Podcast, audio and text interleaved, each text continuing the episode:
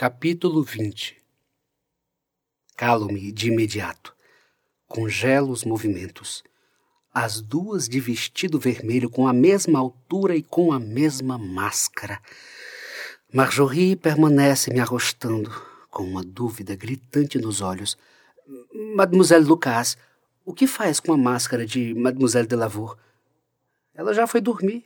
Então pedi que me emprestasse sua máscara para fazer algumas fotos. Me desculpe pela confusão. Eu, eu, eu preciso ir. Só vim elogiar Mademoiselle de Lavoux pelo trabalho que realizou hoje de forma tão, tão linda, linda, de forma tão linda. Mas, com todo respeito, é claro. Me desculpe mais uma vez, eu preciso ir. Tenha uma boa noite. A estudante, reservada e circunspecta, despede-se num ar misterioso. Não sei como receber as minhas palavras. Caminho sem olhar para trás. O que, que eu fiz? Se não me denunciei a Marjorie Lucas, acabei de suscitar suspeitas. Entro no carro e acelero.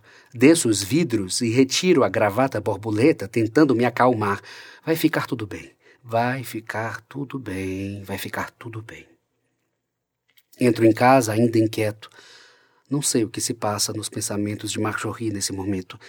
Mesmo que eu não tenha dito nenhuma palavra reveladora, fiz um elogio de forma clara e direta a Marie. Não é uma prova concreta para me culpar, mas é o suficiente para atrair sua desconfiança. Bebo um copo cheio de água e me deito na cama, embora tenha certeza de que não conseguirei dormir. Não agora. Meu pensamento é móvel, impaciente pelas certezas e incertezas dessa noite. Cada instante é divergente. Transito em territórios estranhos dentro de mim. Não é medo, não é agonia. É algo que não consigo nomear. Cada vez que fecho os olhos, tento decifrar a expressão no rosto de Marjorie Lucas. Não conseguia desvendar seu raciocínio naquele exato momento. O meu nervosismo não me deixou identificar quase nada daquela cena. Bom, seja o que for, eu não descobrirei nada agora.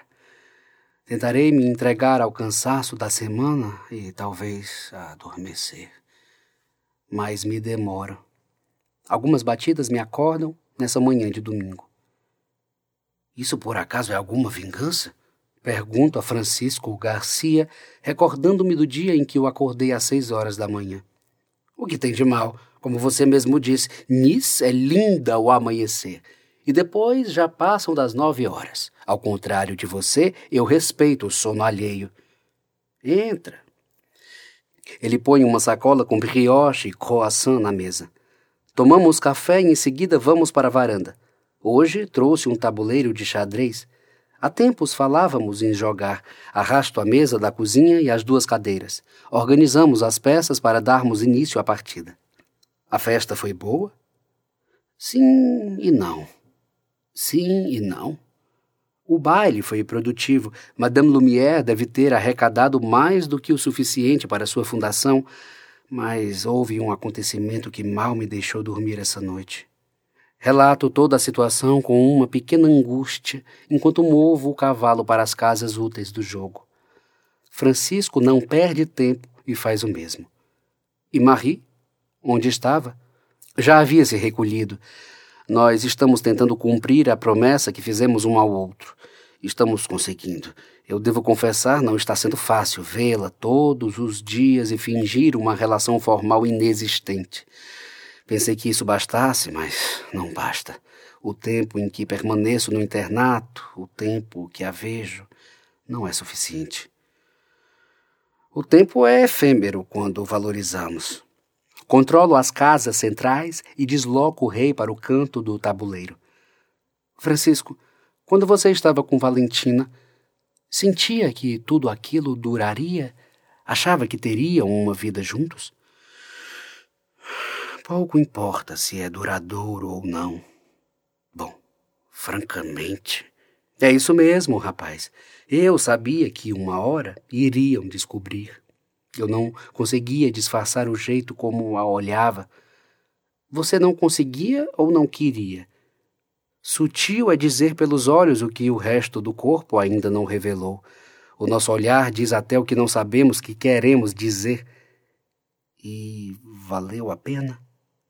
Francisco acaba pausando o jogo. Ok, traga mais café. Vou lhe contar uma história. Busco o bule e duas canecas. Sento-me de volta na cadeira e o ouço.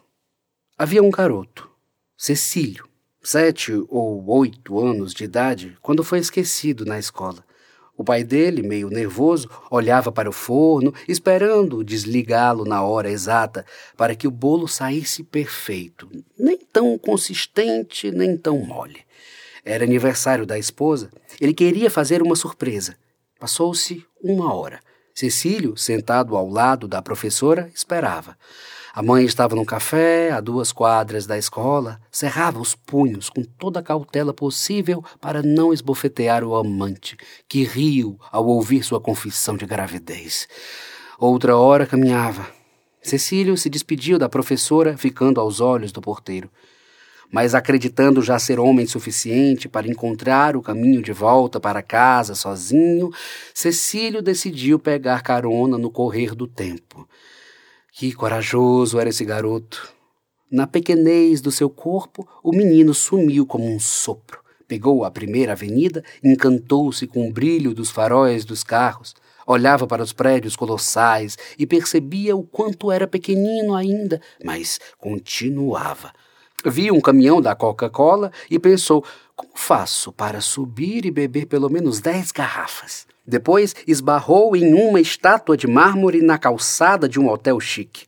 Abriu uma pequena feridinha na testa, mas logo resolveu. Cuspiu nos dedos e limpou o sangue. Ao mesmo tempo em que alguns pingos de chuva começavam a cair, os pais de Cecílio lembraram que esqueceram um filho na escola. A chuva aumentava a cada segundo. Os pais chegaram à escola aflitos e alarmados. O porteiro, com um semblante preocupado, afirmou: ele cansou de esperar. Francisco finaliza a história e toma mais um gole de café. Um grande homem, esse pequeno Cecílio.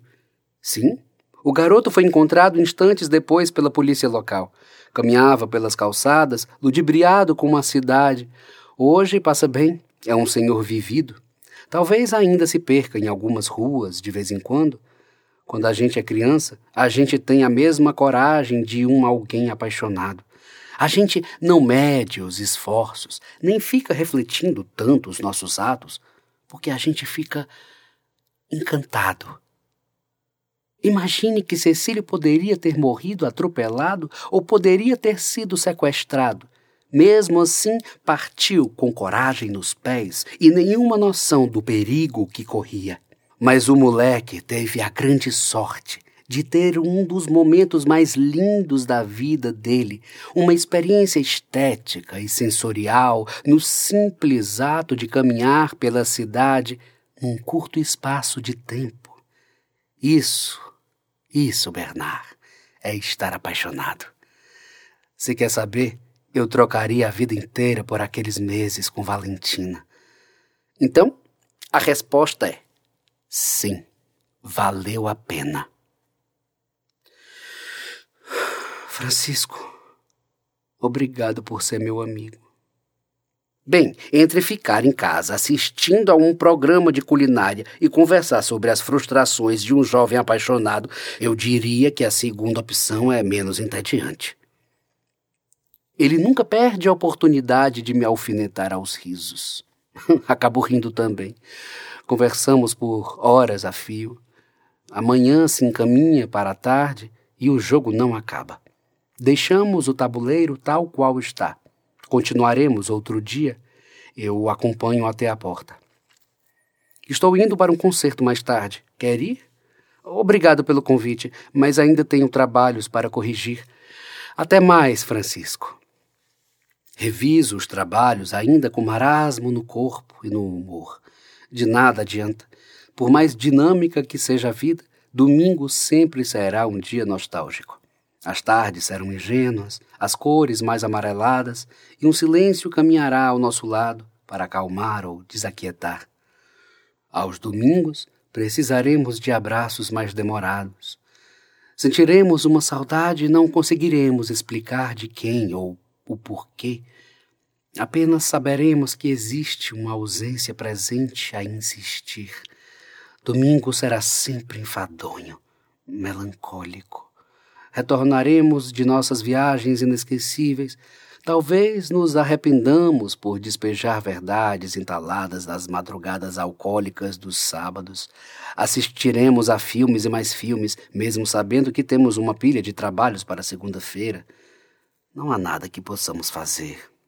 Aos domingos seremos mais lentos e estaremos imersos no ócio com mais intensidade e talvez pensaremos em palavras como essas. Nem sempre estamos conosco, nem sempre estamos dentro de nós. Quantas vezes nos alojamos no outro por medo de estarmos sozinhos? Precisar de é diferente de depender de. Podemos precisar de alguém, mas tornar a vida dependente de alguém é um abandono a si mesmo. Talvez Francisco não quisesse me falar somente de coragem paixão quando me narrara a história de Cecílio. Ah, Lady Manche. Acordo com o intenso barulho da chuva e trovões. Esquento o aquecedor ao máximo. Está fazendo frio, aliás, muito frio. Já estamos quase no verão, não entendo porquê dessa chuva hoje. Preparo um chá preto com aroma de cereja e morango e mordisco um pedaço de bolo de fubá que Francisco havia deixado para mim na geladeira. Retiro um casaco do armário e sigo para o colégio. Bernard? Sophie me chama em alta voz, com o carro parado no sinal ao lado do meu. Desço um pouco mais o vidro. Bonjour! Bonjour! Caiu da cama hoje? Ainda são seis horas. Não gosto de trovões. O sinal abre. Ela sorri e sobe o vidro da sua janela. Em vinte minutos contados, chegamos no internato. O jardim vazio, algumas partes alagadas. Caminho junto a Sophie, embaixo de seu guarda-chuva, e atravessamos a chuva até a entrada. Obrigado. Fui um tonto mesmo. Deixei meu guarda-chuva no sofá. Ah, eu sempre tenho um guarda-chuva no carro. Bom dia. Madame Madame nos cumprimenta com seu olhar apático. Ela é uma simpatia, não é? E é porque você não trabalha com ela há nove anos. Dou um sorriso e vou para a sala.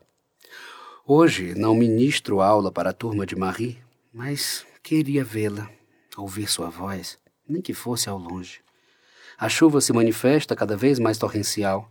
A água parece cair furiosa do céu. O barulho do aguaceiro batendo nas janelas e caindo sobre as flores lá fora torna-se incômodo. A monotonia toma conta do humor de quase todas as classes. As estudantes parecem não gostar da chuva. Entrego os trabalhos corrigidos para a turma e sigo rumo à última aula. O dia caminhou rápido para o seu fim, acinzentado. Do lado de fora, as águas caem cada vez mais fortes. Uma tempestade. Os trovões não param. Sobressalto pelo susto com um galho de árvore que acaba de cair. Organizo meu birô depressa. É melhor eu voltar para casa antes que o tempo piore, se é que pode vir a piorar. Pensei que já tivesse ido embora. Viro-me satisfeito. A voz que acabo de ouvir era a única que eu queria. Marie está na porta.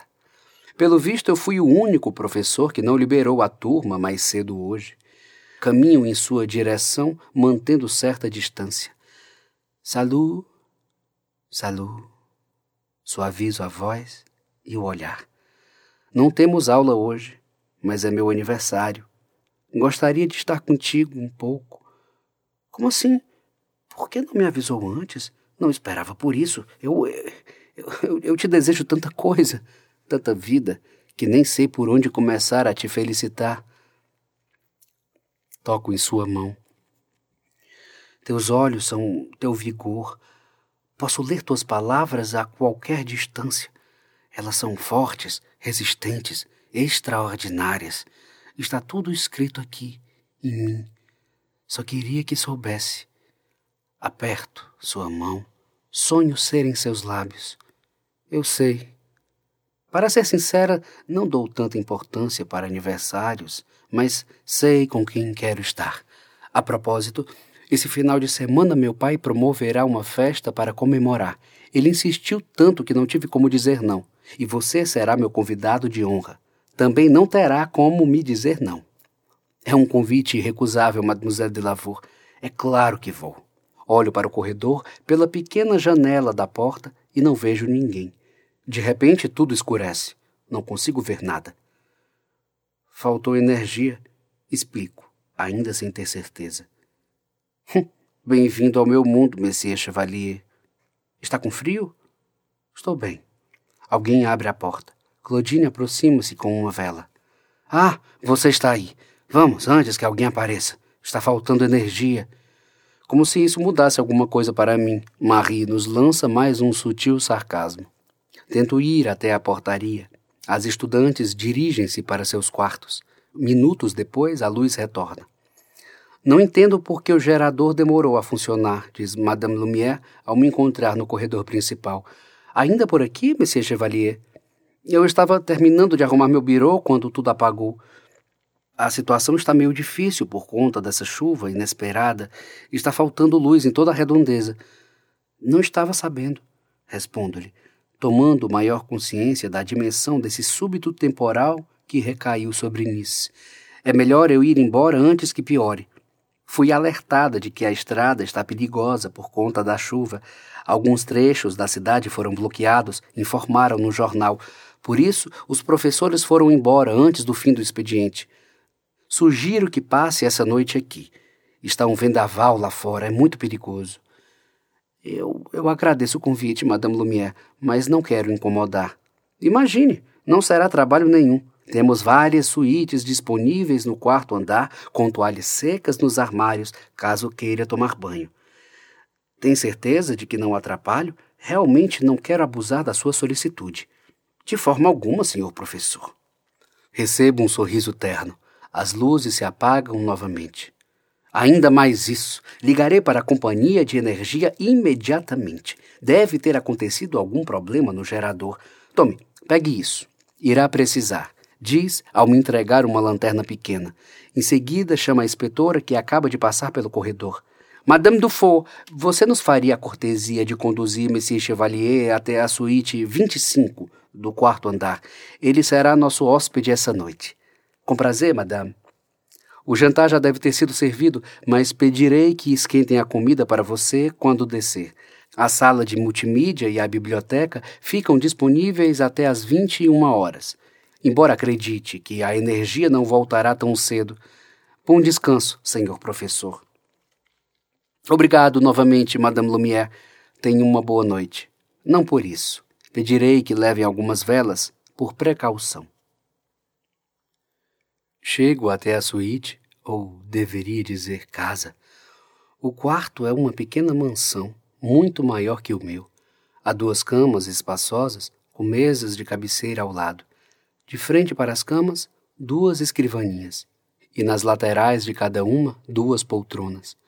Do lado direito, um banheiro equivalente ao tamanho do meu quarto. Já do lado esquerdo está o closet, que com certeza é muito maior do que a minha sala. Esse colégio foi realmente muito bem projetado. Jamais imaginaria que o François Lumière fosse tão grande assim. Estou descobrindo outra parte do internato, mais íntima e luxuosa. Acendo uma vela e entro no banheiro para lavar meu rosto. Olho-me no espelho tentando buscar um pouco de mim. Uma parte de mim mais lúcida que andei perdendo desde que cheguei à Riviera Francesa. Sinto falta de mim. Estou precisando de mim, do velho Bernard. Desde que conheci Marie, tenho vivido irracionalidades periódicas. Não me arrependo e nem desistiria de nada do que fiz até agora. Não obstante, algo mudou aqui dentro e toda mudança é dolorosa. Temos que abandonar uma parte de quem éramos para abraçar quem podemos ser. Deito-me na banheira e ligo as torneiras douradas, deixando a água chegar aos poucos, muito aquecida. Não paro de pensar em Marjorie, no que deve estar desconfiando. Tudo isso por um pequeno lapso. E se ela resolve contar para alguém? E se já não contou? De repente, um mau presságio chega, um aviso. Rapidamente, a ideia de pedir demissão e ir embora de Nice deturpa a minha mente. Depois se esvai. Não posso largar tudo e voltar para Paris. Afundo na banheira. A água revigora cada músculo tenso, cada pensamento ruim. Fico aqui em minutos desacelerados. Chego ao refeitório ainda sob a luz da lanterna. Cumprimento as cozinheiras e a chefe de cozinha. O rolê de vitela dessa vez está gostoso e o purê de batatas derretendo na boca. Estava faminto. Mal comi hoje. Boa noite, Monsieur Chevalier. Ainda temos chocolate quente, diz a chefe de cozinha. Com todo esse frio, acho que aceito uma xícara. Perfeitamente, senhor. Ela faz sinal para a moça que está recolhendo os pratos nas mesas vizinhas. Em pouco tempo, ela traz uma xícara de chocolate. Toda essa tempestade dará um trabalho gigante para as zeladoras. O colégio parece estar com algumas goteiras, comenta. Notei isso. Termino meu chocolate e pego uma caixa de fósforos. Posso precisar. Ao subir as escadas, imagino qual será o quarto de Marie. É seu aniversário. Deveria ser um dia lindo, longe desse internato.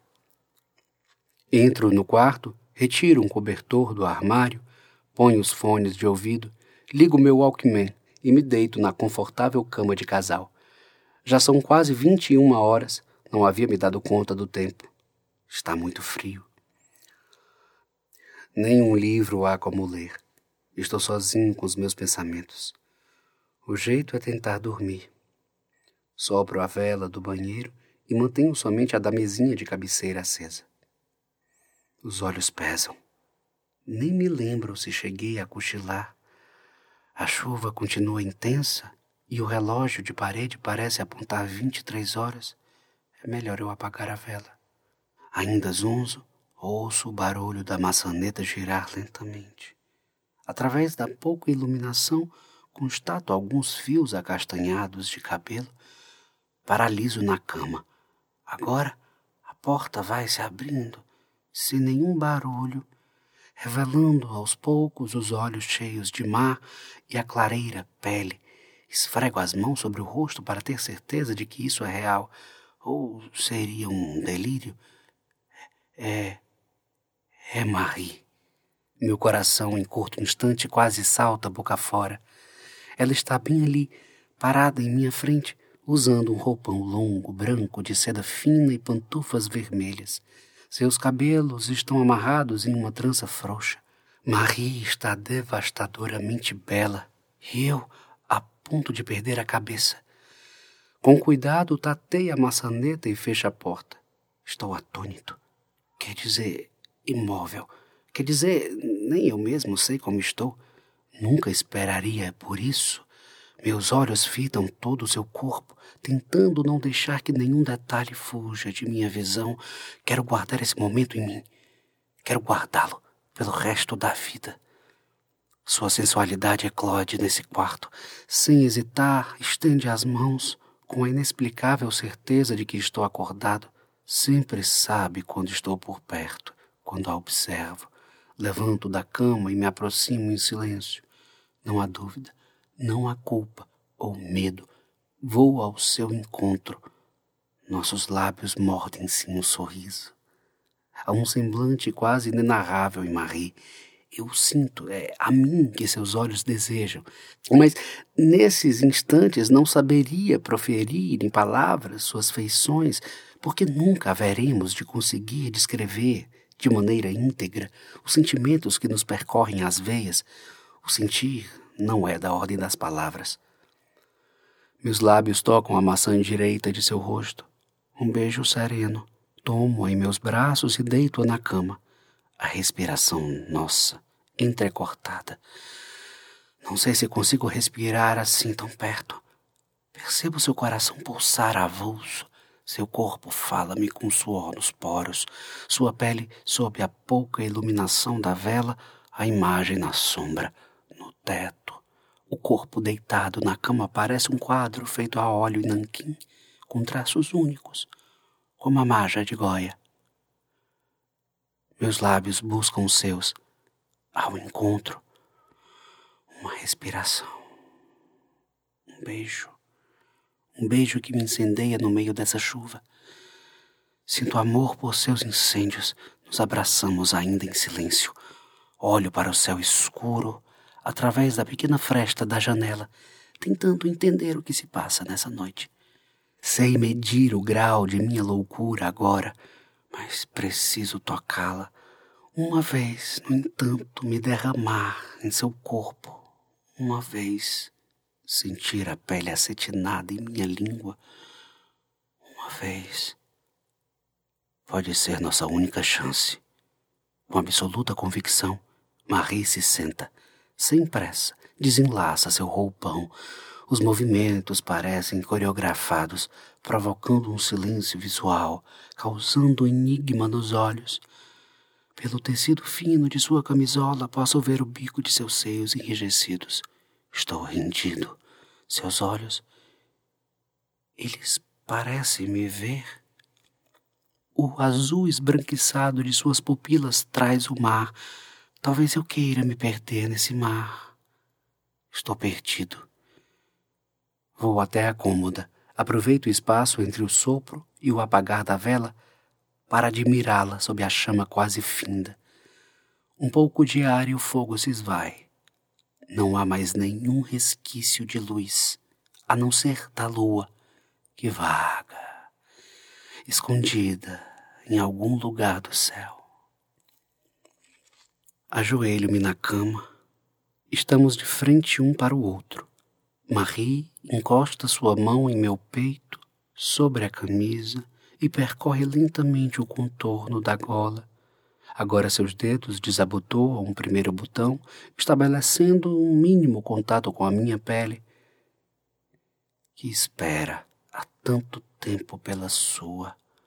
O segundo botão é desabotoado fazendo-me arfar de desejo. Assim, Marie me despe, sentindo cada detalhe, desvendando minha carne. Fecho os olhos e não os abro mais. Quero estar em seu mundo, não preciso vê-la, preciso senti-la. Deslizo a alça de sua camisola por sobre o ombro. Repito o mesmo processo do outro lado. Agora seus seios estão desnudos. Eu sinto aveludados. Deixo a cabeça escorregar entre eles. Maria acaricia minhas costas, fazendo movimentos circulares com as unhas pontiagudas. Meu corpo soluça de desejo pelo seu, ao tempo em que uma calma me invade. Sem perceber, já estamos deitados, um corpo sobre o outro. Minhas mãos abrigam seus seios grandes, escorrem pela sua barriga, deslizam mais, cada vez mais. Retiro sua calcinha rendada. Toco-a e reparo uma insinuante umidez. Ela retribui com uma carícia fugaz. Ofega. Beijo cada centímetro seu até retornar à sua boca. Nos abraçamos, aos poucos. Entro em Marie, com absoluto cuidado em cada movimento em cada avanço. Deleito-me em seu corpo feito uma criança que corre pelo jardim bagunçando as rosas. Folhei sua pele como as páginas do meu primeiro livro, ansioso pela história, mas fruindo cada palavra. O pequeno Bernard que se perdia na biblioteca do avô está aqui, descobrindo um mundo dentro de outro alguém, voando pelos ilogismos do sentimento, seios, boca, inquietude. Nossas pernas entrelaçadas na imprevisibilidade de nossos próximos passos, versos espalhados na cama, sons abafados pelos lençóis. Eu desfruto, canto, leio. Estou introverso em uma gruta cheia de luz e me cito com um deslizar das águas, com um atritar da pele. Sou eu, o menino, o homem, deixando que o corpo esteja aqui. Marie está completamente entregue, cada célula entregue, incendeio em cada respiração. Então acontece. Suspiro, Respiro.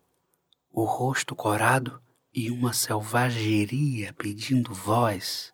Silêncio abrasador. A vontade indomável que nos atravessa os beijos, as córneas, transe, eletricidade, pulso, pausa, improvável delírio, escuro. Todas as cores que meus olhos já puderam ver desenham esse escuro, sonho, suor, desequilíbrio, vida, gozo indizível. Vem o gozo e tudo para, o tempo, os pensamentos, a razão. Estamos suspensos num universo incógnito, vertiginoso. Tudo é desejo, arroubo, tudo é belo, fascinante. Como caminhar em estradas infinitas e nunca sentir o peso da chegada. Pela primeira vez na vida, em uma noite molhada, acho que posso acreditar. Eu sinto amor. Eu finalmente sinto amor por uma mulher. Estamos aconchegados num perfeito encaixe por baixo dos lençóis. Marie volta a acariciar-me com as pontas das unhas. Sinto seu corpo enternecer.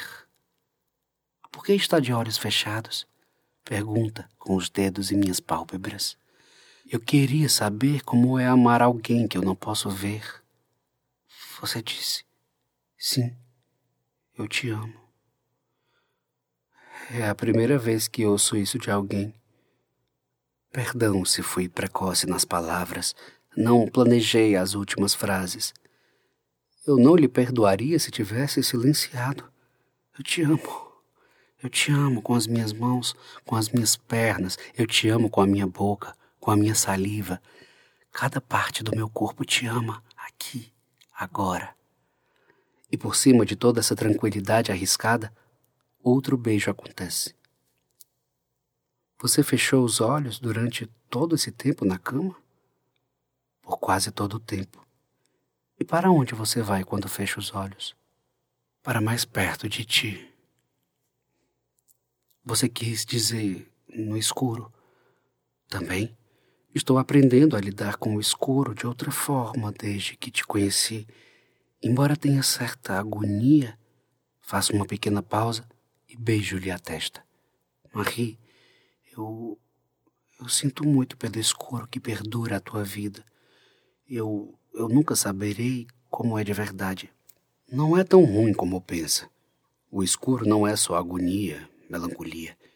Sempre relacionamos sensações ruins ao escuro, mas esquecemos da calma, da concentração que ele pode nos trazer e tantos outros possíveis sentimentos. Quando eu enxergava, não me via, Nunca me reconhecia nos olhos da criança que um dia fui. Eu esquecia rapidamente de todas as imagens que me atravessavam a cada segundo. Era algo meramente banal, como é para a maioria dos videntes. O excesso de imagens muitas vezes as torna descartáveis, assim como o excesso de qualquer coisa faz desaparecer o que um dia possa tê-la tornado especial. Antes do acidente, era como se eu não me conectasse comigo mesma. Dentro de casa, então, eu era quase invisível para o meu pai. De certa forma, a cegueira naturalmente me ajudou no processo de autoconhecimento. Ouvindo você falar assim, soa quase como se você preferisse ser cega. Às vezes, eu queria que todas as pessoas fossem cegas. Calo por um tempo. Não sei o que responder. Não sei se falara com seriedade a última frase. Ela continua. São apenas memórias, inflexões. A minha vida mudou muito desde aquela noite no circo, Bernard. Devagar, abro os olhos. Percebo uma luz fosca vazando por baixo da porta. A energia voltou Olho para o relógio e vejo que já são quase cinco horas. Como o tempo passou tão rápido? Meu amor, você precisa ir. Agora a energia já voltou e daqui a pouco vai clarear. Começo a me preocupar. Com tudo que houve, nem sei como Marie veio parar aqui. Que horas são? Diz, espreguiçando-se sobre mim. Quatro e cinquenta. O quê? Marie se levanta bruscamente. Preciso voltar urgente. Claudine vai me matar, afirma, tateando a cama, procurando suas roupas. Será que ela dormiu? Ela disse que ligaria para você. Como assim? Tento acompanhar seus pensamentos. Marie está falando depressa, quase atropelando as palavras. Claudine descobriu por acaso com a cozinheira que você ficaria aqui essa noite. Como no quarto andar não há quase ninguém, não foi difícil achar o seu quarto. Com a falta de energia, todas as câmeras do colégio estavam desligadas. Como precaução, deixamos as câmeras desse andar cobertas com dois lenços pretos.